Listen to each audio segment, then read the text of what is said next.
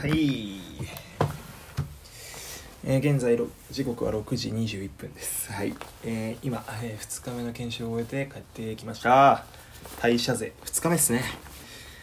いやーなんだろうね。今日は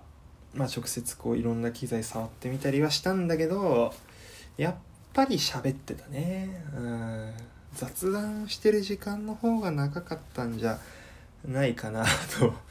思いつつですがまあ今日はなんかすごいまた新しい方でで僕が仕事する、えー内容をずっとやってきたベテランの方がいらっしゃって、まあ、その方にいろいろお話を伺ったり、えーなんか操作をね学んだりしました。なんかねすごいひょうひょうとしてらっしゃる方でうんなんかすげえ好感を持てるような人でした。そんな貯めて言うことか。まあで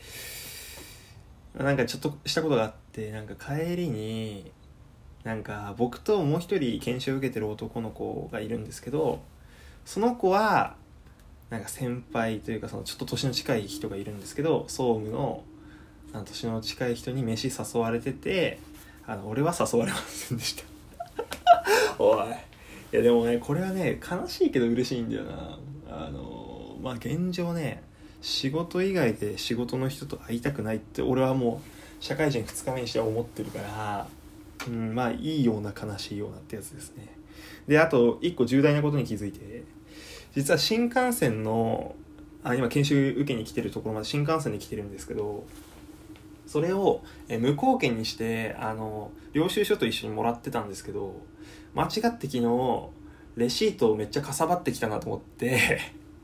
捨てちゃったっぽいんですよね。いや気づかねえかな普通って思ったんだけど。いや俺も思ったよ。いや俺もめちゃくちゃ思った、まあ、こうやってねバッグとかこうやってこう確認してもあの見当たらなくてですね。まあ俺はあの実質行きの新幹線代分はあの自腹を切るということになりました。これはなんか運が悪いとかじゃなくて完全に俺の不注意。い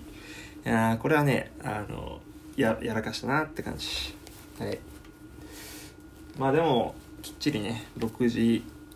退社でバーって帰ってきて、ね、夜時間あるっていうのはなんか嬉しいですね。あこういう会社なら働いていけるかもしれないって。昨日実はあのこの収録を上げた後にいろいろ一人こうねこう考えてたんですけどあーなんかなんだろうなこう環境に対しての適応能力が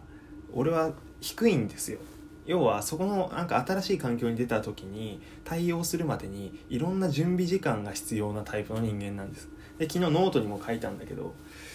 まあ結構不安で、まあ、もちろん始めたてだからっていう不安もあるんだけど単純に業務形態としてなんか出張とかも結構あるかところなんですよね。俺が働くとこって。ってなった時に俺はその泊まりがすげえ苦手なんですよね。自分が慣れた場所じゃないところで生活を少ししなきゃいけないっていうのがめちゃくちゃストレスな人だから昨日の時点で正直いや俺もう無理かもってちょっと思ったんですよ。もう1年耐えられないかもね下手したらみたいなね感じだったんですけどなんか今日またいろいろ話聞いてたらあなんかまた頑張れそうかなってなんか思ってなんかほんと単純なんですけどなんかそういうなんか気持ちの変化がちょっとあったりもしました。うん。あと今ホテル戻ってきてまあ4連泊するのかな？4泊するんですけどあの俺ね家からあのバスタオル持ってきたんですよ。ずっとちっちゃい頃から使ってる枕に巻いてるバスタオルがあってでそれ俺部屋の清掃入らないもんだと思って普通にベッドの上にベッて置いてたんですよ。で今戻ってきたらあのベッドメイキングであのちゃんと枕にあの丁寧にそのバスタオルが 巻かれてて今すっげえ恥ずかしかった。あの気使わんでくれ。気使わんでくれ。しかもめちゃくちゃ丁寧に巻かれてたから。あの本当すいません。ホテルの方ありがとうございます。まあ2日目乗り切ってとりあえずあと3日頑張ればね休み。まあ、こういう気持ちなんだろうね社会人っていうのは、はい、引き続き頑張っていきたいなというふうに今は思ってます、えーまた明日心が折れるかもしれません。あとなんか代謝税すげえ再生されてますね。ありがとうございます。あのぜひあの面白いと思った方は、えーリアクションを押していただけると嬉しいです。ということで、えー風呂入って飯食いたいと思います。猫背でした。